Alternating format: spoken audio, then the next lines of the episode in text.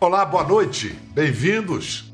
Olha, o jornalista deve ter escrito na malícia, mas acertou em cheio, num elogio involuntário ao nosso convidado de hoje, quando este primeiro despontava como galã. Chegou o pedreiro que faltava. Formado como ator pela batuta de Eduardo Tolentino, do grupo Tapa, gramou a Vera para emplacar na carreira. Estreou na TV em 1998, na novela Meu Pé de Laranja Lima, da Band. E de cara, contracenou com o gigante Jean Francesco Guarnieri. Quase se mijou, desculpe meu francês. Sério, ele vai contar isso. Inventou o Raj em Caminho das Índias. Deu verdade ao sexopata Alex de Verdades Secretas. Entre tantos, viveu na tela um de seus ídolos na literatura, Guimarães Rosa, na minissérie Passaporte para a Liberdade. E agora enfrenta o mega desafio do musical. É, em Sweeney Todd, clássico da Broadway e filme de Tim Burton, que conta a história sinistra de um barbeiro assassino na Londres esfumaçada do século XIX. Hoje a conversa é com o jurado lindão do Max Singer Brasil, Rodrigo Lombardi. Bem-vindo, meu amor. Nossa, com uma introdução dessa eu fico até sem graça de continuar. Vamos parar por aqui para ficar no. Na, saber parar Vou, no ápice. Você já foi longe demais para voltar, para parar agora, meu amigo. Que é o seguinte: musical, para usar a expressão esportiva, é Big League, é outra liga. Cantar, dançar, é. representar. Rapaz, de onde é, você tirou é um essa. Sonho antigo. É mesmo? É um, é um sonho muito antigo. É... Eu vi o primeiro musical. A primeira vez que eu fui ao teatro, meu pai me levou para ver um musical. Foi Cabaré, no Teatro Procópio Ferreira, aqui em São Paulo. E eu tinha, eu devia ter 9, 10 anos de idade na época e eu fiquei maluco com aquilo, não entendi nada, saí, mas achei lindo, fiquei com aquela impressão. E depois, quando muito tempo depois, quando já estava na vida aqui, é, chegaram os grandes musicais da Broadway, né? Começou essa linha de produção de musicais. E eu fui assistir Les Miserables e eu falei, um dia eu quero fazer isso aí. Isso Rapaz. foi em 2002, se eu não me engano. E aí não parei mais, assisto todos os musicais e sou apaixonado pelo gênero e comecei a estudar. Ali em 2014 eu comecei a estudar canto e, e hoje eu estou aqui, vivendo esse sonho.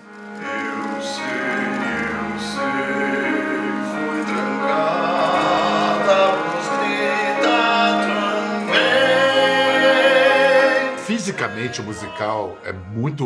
É, exige muito do ator, né? Você deve. No sábado, é. você deve sair morto depois de duas sessões. É, principalmente porque quem faz o Sweeney Todd é um ator que ele não é dessa. Eu, eu não tenho um histórico de musical.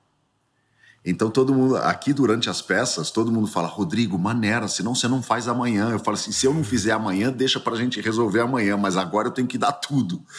Porque não tem, eu não sei fazer se não for para dar tudo. Então, essa semana eu fui fazer check-up, porque não. achei que não ia segurar. Falei, não. Falei, musical, gente, isso aqui não é de Deus, não. Isso aqui não, não, não pode ser assim. E as pessoas falam, é, mas você se acostuma. E eu tô entrando nessa, nessa vibração. Mas ao final de cada espetáculo, é, sei lá, eu chego a perder um quilo e meio, dois por espetáculo, mas, é, mas não, é só, não é só isso. É o fato dele ser tão intenso não só musicalmente, mas como a dramaturgia, dramaturgia. dele é, é, é, é, muito intensa. Né? É um personagem que chega, ele já está no limbo, e quando você. Se ele chega no fundo do poço, ele pede uma pá para cavar mais, porque.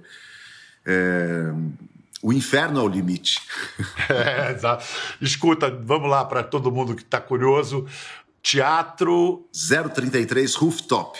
Ele é, ele é o rooftop do Teatro Santander. Fica é um até espaço, maio. Ele não é, fica até junho. Fica até junho. E ele, e ele é um espaço alternativo. É uma peça que não é um palco italiano normal, são um, dois, três, quatro palcos, né? Onde você senta e a gente faz a peça, a gente traz você para dentro da peça. A gente faz a peça ao redor do Pedro. Né? O Pedro vai ter que ficar procurando aonde é que está encenando agora.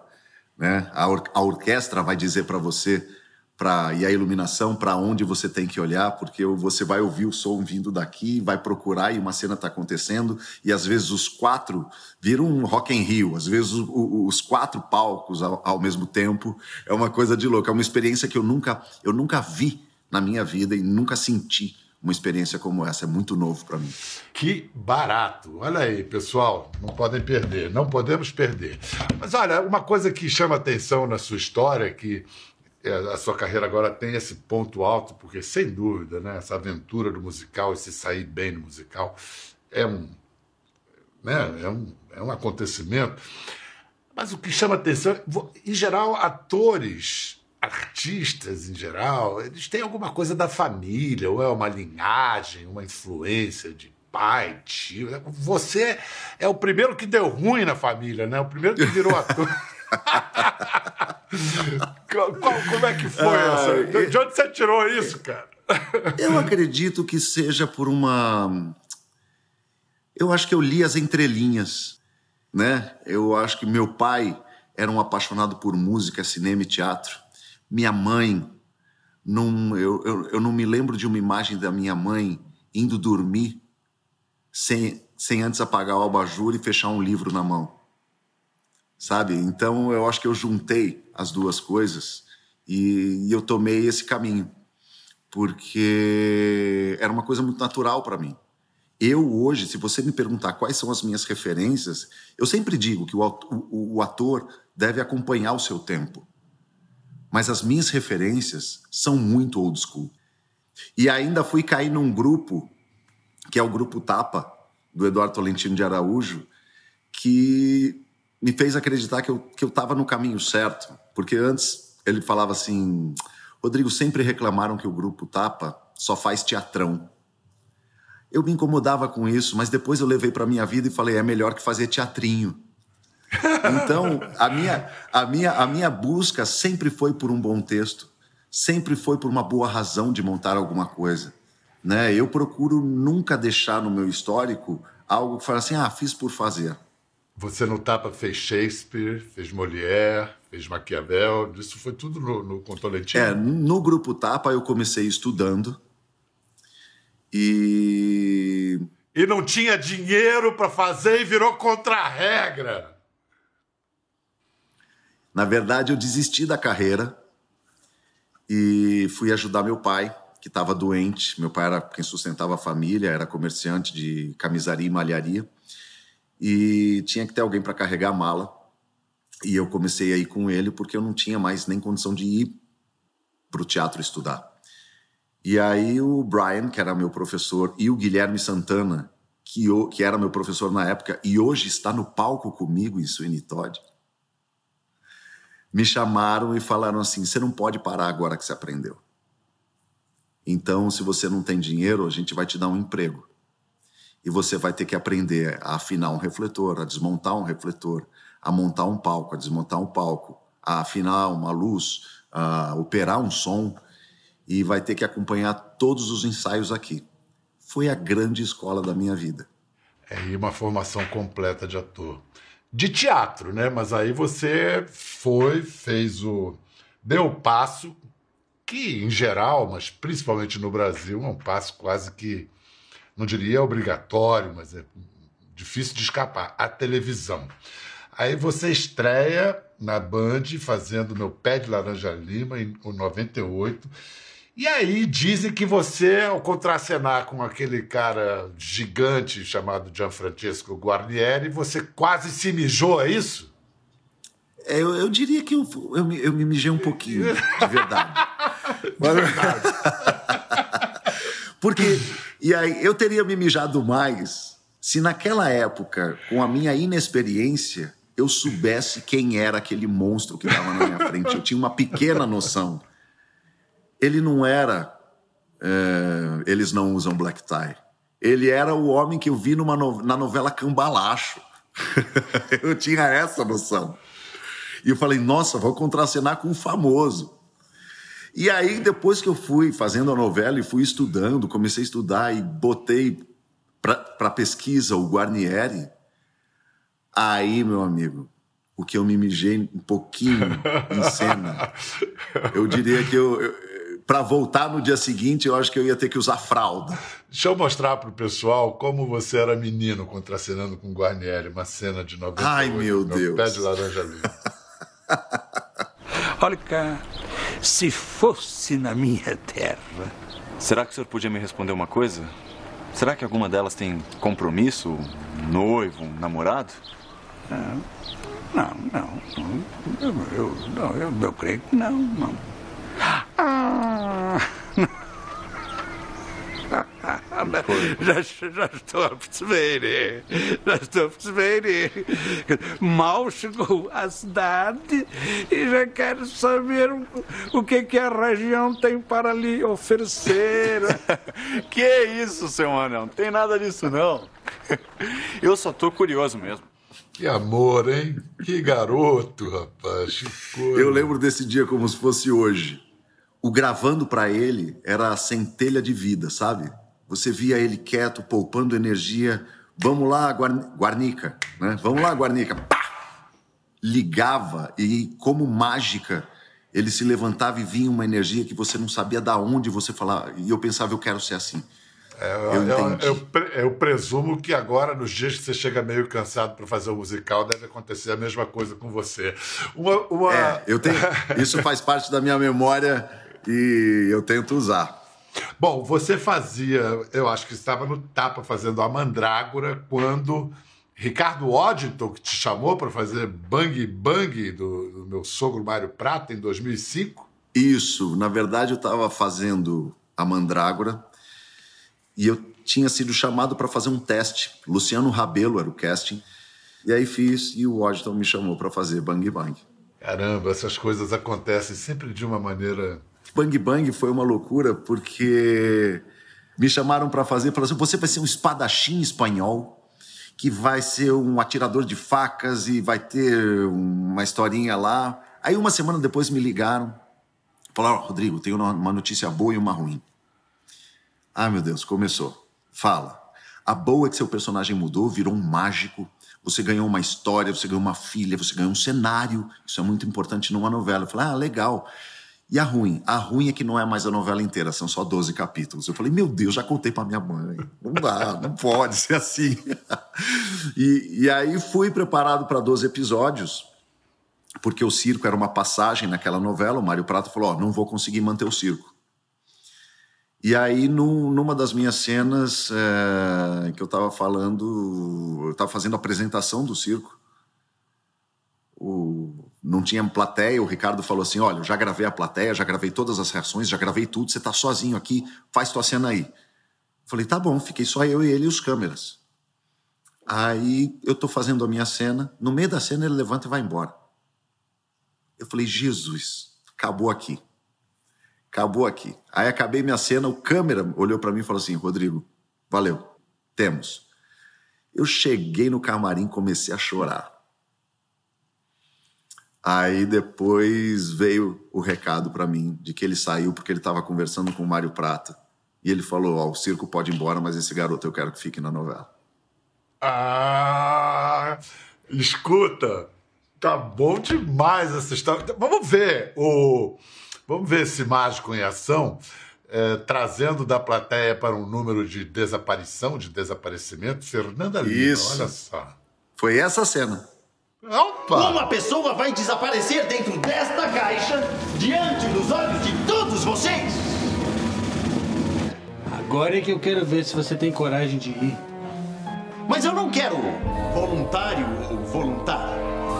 Pois todos nós aqui do Gran Circo Felino ficamos boquiabertos, maravilhados com a valentia, a maestria da senhorita Diana Bullock. Diana Bullock!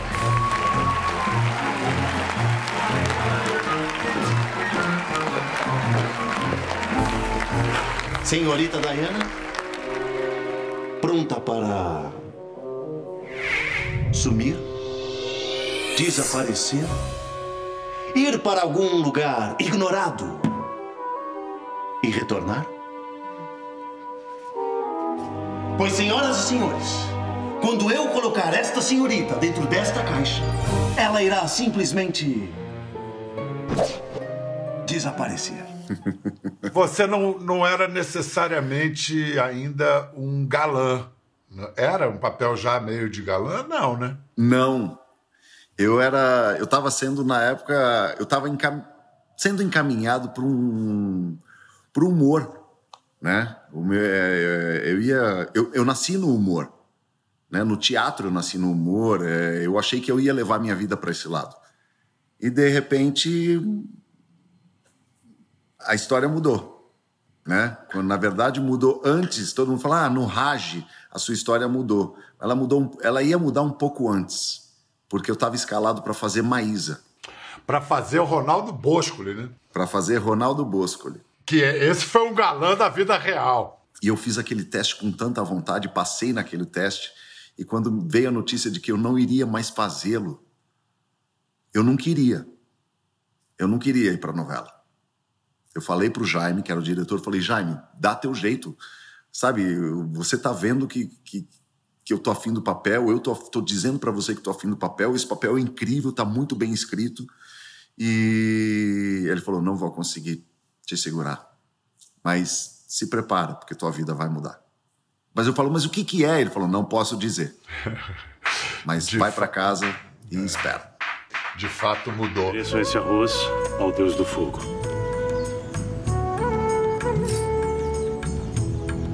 Ofereço esses grãos, simbolizando a entrada nessa nova fase de vida, sem me esquecer das minhas obrigações e meus deveres para com a sociedade.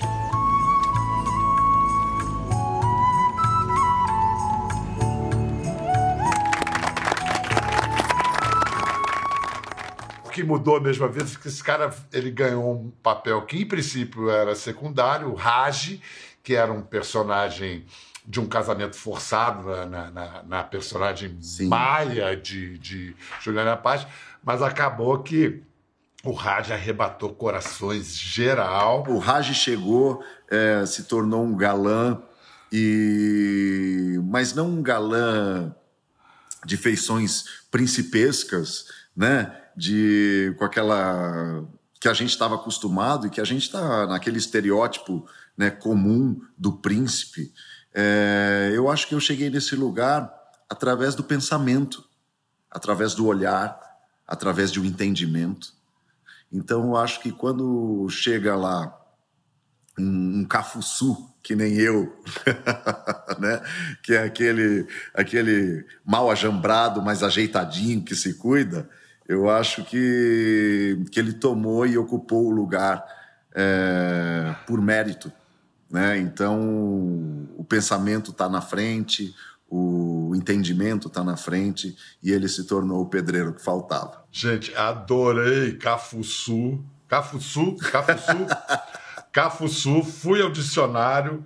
Uh, Cafuçu, o dicionário Wise sujeito preguiçoso, inútil, indivíduo cruel, perverso, o diabo, indivíduo sem qualquer qualificação, tipo deselegante, mal ajambrado, que é atarracado ou tem é algum isso. defeito físico, roceiro bronco, que vive e trabalha isolado em condições precárias. É isso. Cara, desculpa, mas eu sou viciado em dicionário, você me dá uma deixa dessa palavra que eu não conhecia. Muito bom. Cafuçu. Muito bom. Cara, o, o Cafuçu faz milagres, faz mágicas, tanto que ele teve, foi incumbido de ser o astro, o astro que fora de Francisco Cuoco, numa novela de grande sucesso, uma obra-prima de Janete Claire, em 77. Aí tem o remake, sobra para quem? Rodrigo Lombardi. Vamos ver uma cena dos dois, Lombardi e Cuoco. Por que é que eles se tratam assim? Como se eu fosse, sei lá, o rei da cocada preta? Porque eu tenho certos poderes, né? É.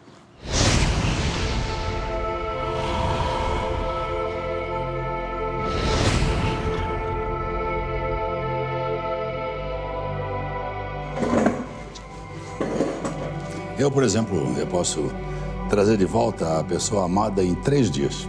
Eu só não posso garantir quanto tempo a pessoa aguenta antes de fugir de novo. Ai, vendo você falar desse jeito parece fácil, mas como é que você aprendeu tudo isso? É um aprendizado longo, cheio de risco. E quer saber mesmo como é que foi? Quero.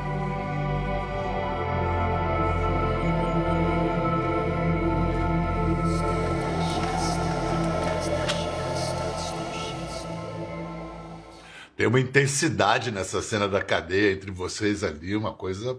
É, é uma loucura porque o o coco ele quando ele olha para você, ele olha na tua alma. Né? E de repente quando me chamaram para fazer o astro, eu fui pesquisar, né? Porque eu não vi. E eu eu vi uma cena dele fazendo e uma cena que já, já, já eu já tinha esse capítulo e eu fui buscar essa cena e eu vi a cena quando começou a cena eu desliguei o computador e falei vou negar. Eu não vou fazer esse papel.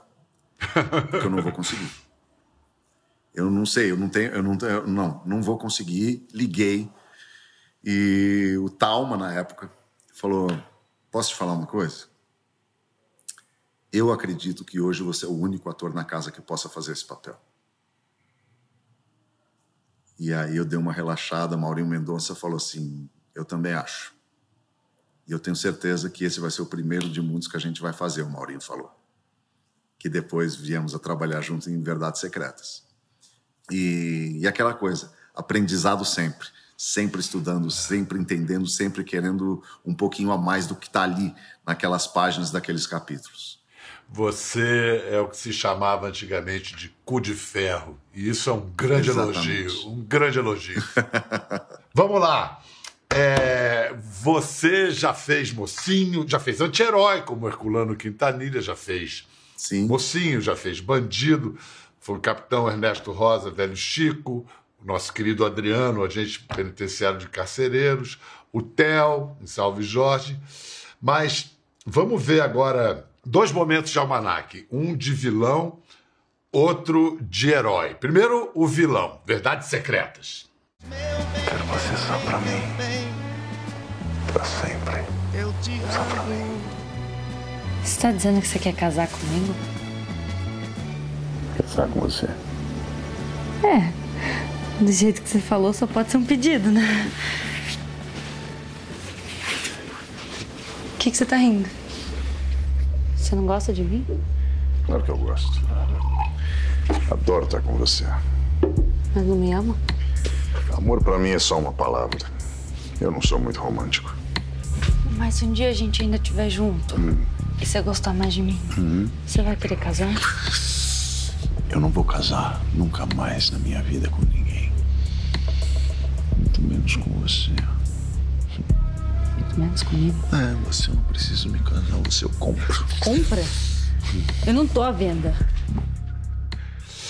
A gente vê que um vilão, é, assim, né, no, audiovisual, você vê que a luz, o jeito que é iluminado, enquadrado, tudo isso contribui para construir o vilão. Mas você, tecnicamente, para fazer, por exemplo, esse Alex, esse sexopata, você buscou referências em grandes vilões da história do cinema do, do- do- ou da televisão? Foi uma coisa estudada mesmo de dentro para fora? eu busquei motivos. Eu busquei dar razão a ele.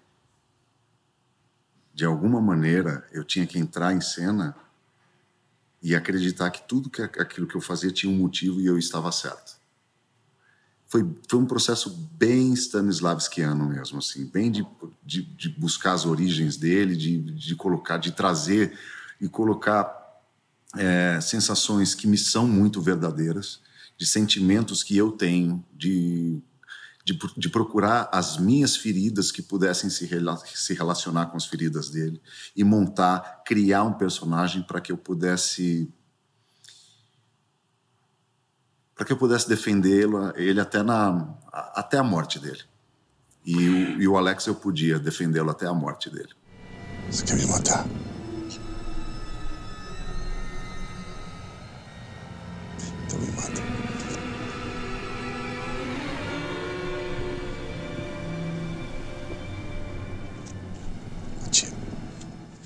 Agora, no salto do vilão pro herói, um grande herói. Primeiro, é o herói do Projeto Brasil, né? um dos maiores escritores de nossa história, um dos dois maiores, a gente pode reduzir assim, Machado e Guimarães Rosa. Ali. Depois tem todos os gênios, mas no romance, esses dois.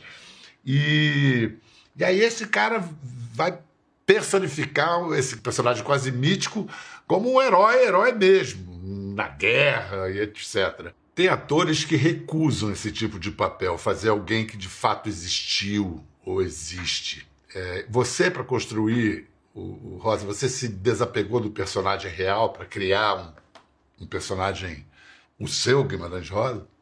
Olha só, é, esse é um tipo de, de construção que eu gosto de fazer. Mas quando eu aceitei, eu desisti da construção porque muito pouco, muito pouco vídeo, muito pouca imagem se tem de Guimarães. E o que nós temos, se a gente for fazer um estudo, é extremamente quase caricato. Existia uma coisa de uma simplicidade da alma nele, por suas origens, e eu fiquei só com isso. E só com isso e, e, os atos. Né? Eu preferi não ficar, não entrar nessa coisa do, do ator que quer se transformar numa outra pessoa. Não, eu queria contar aquela história, fosse de que modo fosse. Uh, escuta, ainda não tem previsão de estreia, mas eu acho que ainda esse semestre, no semestre que vem, Grande Sertão Veredas, de Guel Arraes, vamos dizer assim, uma visão suassunana de Guimarães Rosa, né? Uma coisa meio. Eu costumo dizer que é. vocês, vocês vão assistir um, um Guelmarães. Escuta, para quem leu o livro, para quem não leu, para quem não lembra, explica quem é Joca Ramiro, porque não é qualquer um, esse cara é o Joca Ramiro. É, olha como dá para gente, a gente trazer para os dias atuais, né? Se a gente fala assim, são dois bandos que, que se confrontam e lidam com, com egos, com amores, com ódios e frente a uma força maior, a força do poder. Né? Então, o Joca Ramiro é, um, é, um, é o líder de um bando revolucionário e, e tenta conter os ímpetos da sua filha, né?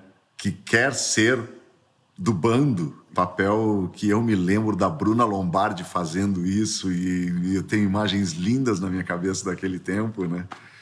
E que Luísa Reis faz uma outra proposta inteligentíssima e que Guel acatou, que assim é muito atual. Escuta, então vamos lembrar que o, o Riobaldo e a Diadorim vieram direto da peça da Via Lessa, da adaptação extraordinária que ela Sim. fez. Caio Blatt e Luiz Arraes. Muito, muitos do elenco lá estão no filme. Muitos, né? O Zé Bebelo é Luiz Miranda e eu achei esse casting, essa escalação genial. Edu Sterblit é o Diabão Hermógenes. Genial. Nossa, posso eu, imaginar. Eu, eu quero muito ver esse filme para ver o Hermógenes. e ele é teu parceiro, né? No júri do The Mask Singer, né? O Edu é meu parceiro na vida agora. A gente se apaixonou. Agora a gente já tem projeto junto e a gente tem. A gente tem uma alma, a gente tem alma muito parecida, né? Para a gente lidar com a nossa baixa autoestima, né? A gente tem que fazer da nossa baixa autoestima o nosso combustível. A gente é muito parecido nisso. Olha, vocês estão de tanque cheio, viu? Tá tudo certo. O combustível tá, tá queimando numa boa. Eu vou concluir dizendo como Veveta, que apresenta o The Masked Singer, Rodrigo pode tirar a máscara da modéstia e deixar o Brasil todo desfrutar do galã e grande ator que você é. Muito obrigado, Rodrigo. Querido, amei. Obrigado Amei. pela conversa. Muito bom, sempre que você quiser. Obrigadão, querido. Quero ver o Sweeney Todd. Eu vou dar um jeito aí e vou Porra, assistir você. Quando você quiser, só me avisar. Tá bom. Obrigado, meu irmão. Um grande beijo, viu? Um beijo. Fica bem. Valeu. Gostou da conversa? No Globoplay você pode acompanhar e também ver as imagens de tudo que rolou.